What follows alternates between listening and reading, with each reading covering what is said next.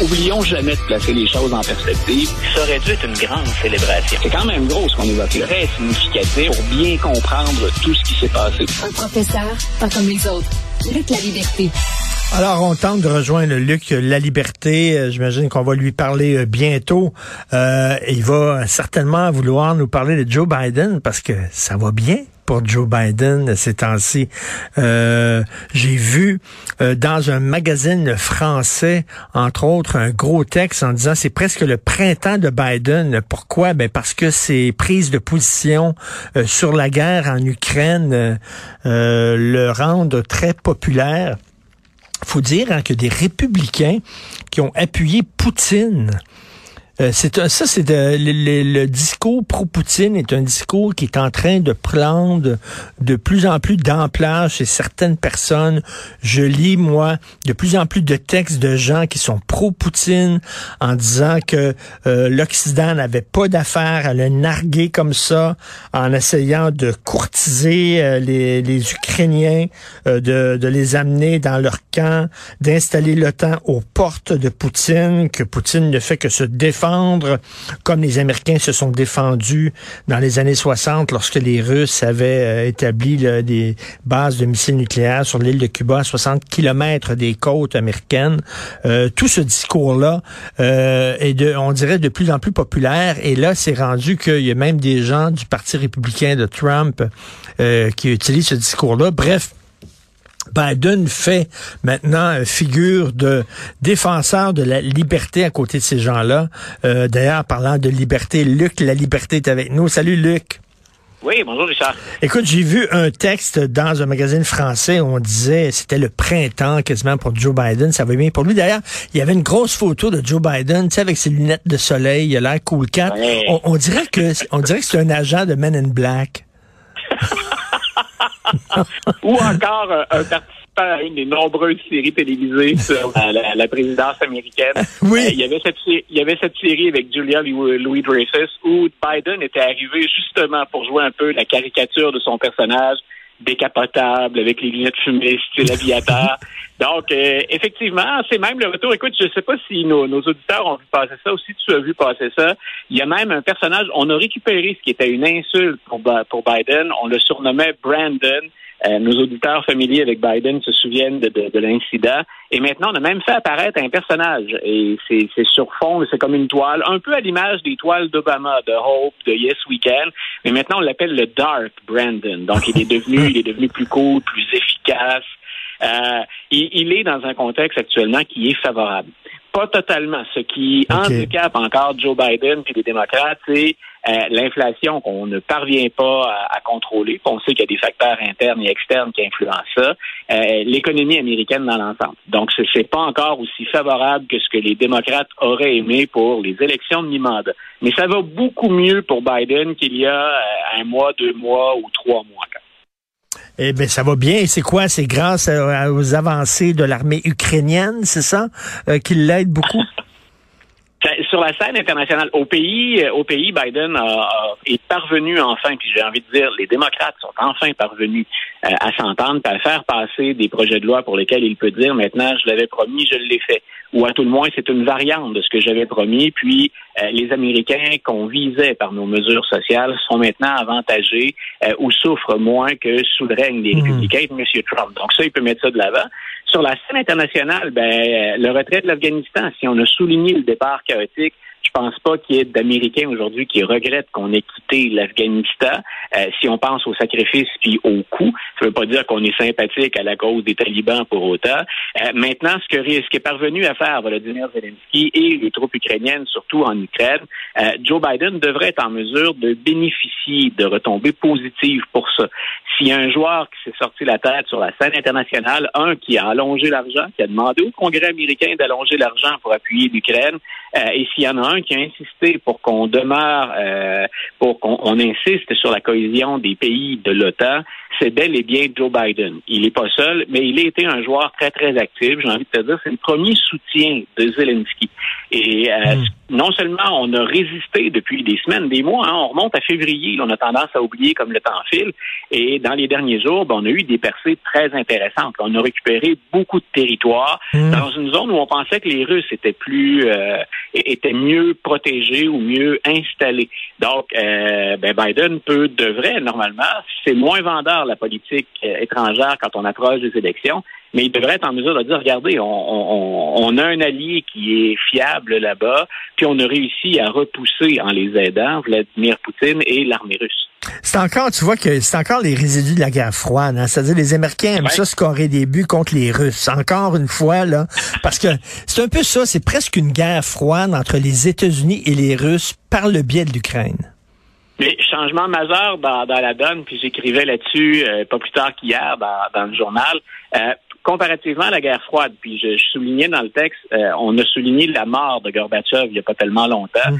Puis je disais, ben euh, ici, du moins du côté des États-Unis, on a encensé beaucoup Ronald Reagan pour la fin de la guerre froide. Ça s'est accompagné ou ça a été précédé par l'effondrement de, de l'URSS.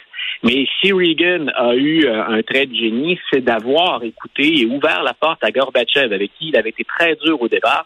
Mais quand il se rend compte que Gorbatchev est un vrai réformiste, euh, il va avoir la patience de l'attendre. Euh, mais c'est une époque où Reagan était républicain, puis où les républicains en avaient contre l'Union soviétique.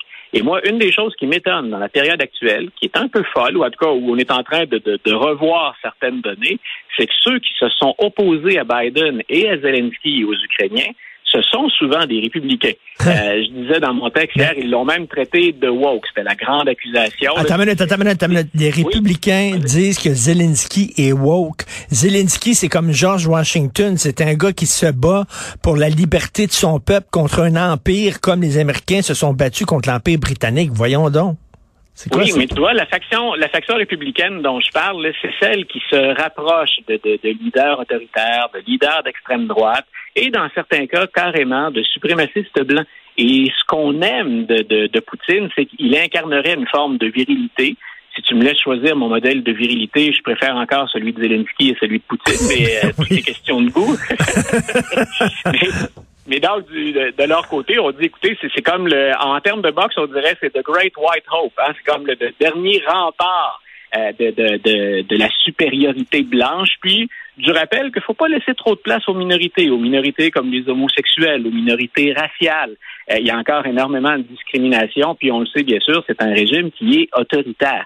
Donc, euh, le Parti républicain, il est je dirais pas tous les républicains, mm, mm. mais on l'a vu. Il y, a une emprise d'une tendance plus autoritaire, plus à droite, dans certains cas d'extrême droite, et ça a poussé les républicains dans les bras de Vladimir Poutine. Et il y a des journées où je devais me pincer pour dire, ben, ces gens-là sont les héritiers de Ronald Reagan, des langages qu'on trouvait abusifs, hein, la guerre froide, la guerre des étoiles, euh, l'empire du mal. Donc, ce sont ces gens-là qui maintenant appuieraient Vladimir Poutine. Ben, voyons ça fait ça fait plus que sursauter l'historien. Ah non, ben écoute, ça montre à quel point il y a des coucous dans ce parti-là.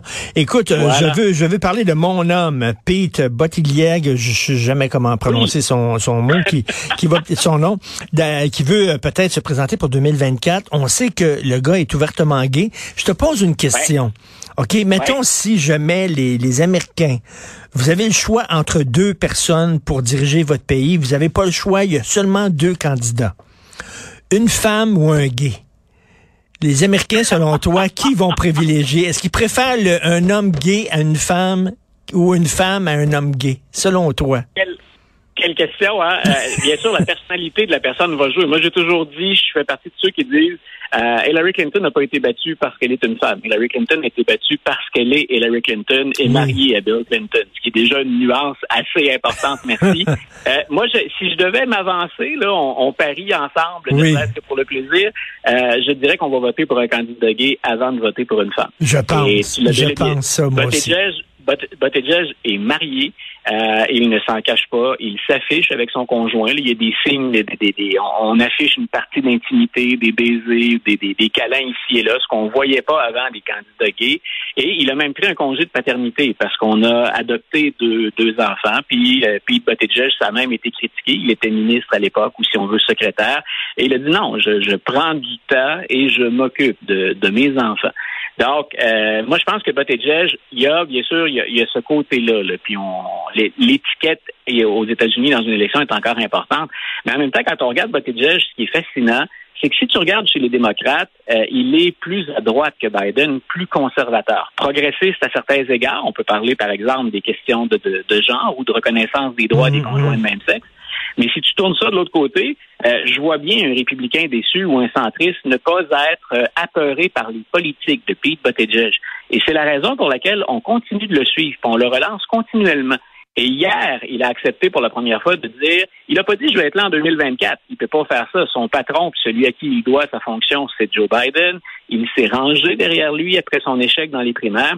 Mais il a dit, écoutez, c'est pas impossible que je revienne. Donc, c'est aussi loin que peut se permettre d'aller un soldat qui est fidèle à dire, ben, ne m'oubliez pas, puis oui, j'y songe encore. Euh, mais la porte est ouverte, donc, pour 2024. Et d'ailleurs, euh, tu, parlais tantôt, tu parlais de, de, virilité euh, pour les républicains. oui, il est gay, oui, il est marié. C'est un, militaire, c'est un ancien militaire, je pense, là, peut-être tout à fait. Et parfois, il paye. Tu vois, ça, ce côté-là, il y a un côté, je dirais, là, pour en termes de, de, de campagne électorale, c'est séducteur. Euh, c'est quelqu'un qui connaît l'armée, c'est quelqu'un qui a réfléchi à certaines problématiques, c'est quelqu'un qui n'a pas hésité à faire son service militaire puis à être déployé, euh, ce que beaucoup de républicains n'ont pas fait. Donc, on, pourrait difficilement le, le critiquer là-dessus. Ce qui lui reste à corriger un peu Pete Buttigieg, c'est son côté, j'ai envie de te dire ça comme ça, son côté Obama. C'est-à-dire que quand hmm. on l'écoute en campagne électorale ou qu'on l'écoute lors d'une élection, ce qui ressort, c'est l'intellectuel. Euh, c'est pas monsieur et madame tout le monde en termes de formation. Son niveau de formation, d'études supérieures, hmm. euh, il est au-dessus de la moyenne des ours aux États-Unis, puis ça lui donne une étiquette, c'est malheureux, mais une étiquette d'élitiste. Et c'est un peu ce qu'on reprochait à Obama. Rappelle-toi, on disait Obama, c'est un prof il n'est pas sur le terrain des vaches. Il nous donne un cours sur ce qu'on devrait faire. Il nous hmm. explique ce qu'on hmm. devrait faire. On le trouve un peu déconnecté parfois de la réalité. Euh, s'il y a quelque chose qu'on doit travailler dans l'entourage de Buttigieg, c'est ça. Il doit avoir l'air un petit peu plus humain. Mais même, écoute, euh, on, on, reprochait à Obama de, de, de manger trop santé. Euh, non, non, mais c'est vrai, on reprochait de ne pas manger assez d'hamburgers.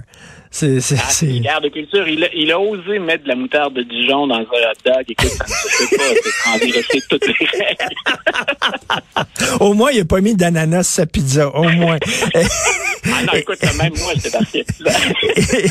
et, et Luc, rapidement, là, parce que ça, ça m'intrigue, tu dis qu'il y a un candidat qui est trop, euh, un candidat républicain qui est trop maga pour Trump. C'est quoi ça? Écoute, c'est, ça va être à suivre parce que les républicains ont presque tout fait pour ne pas qu'ils gagnent les primaires républicaines.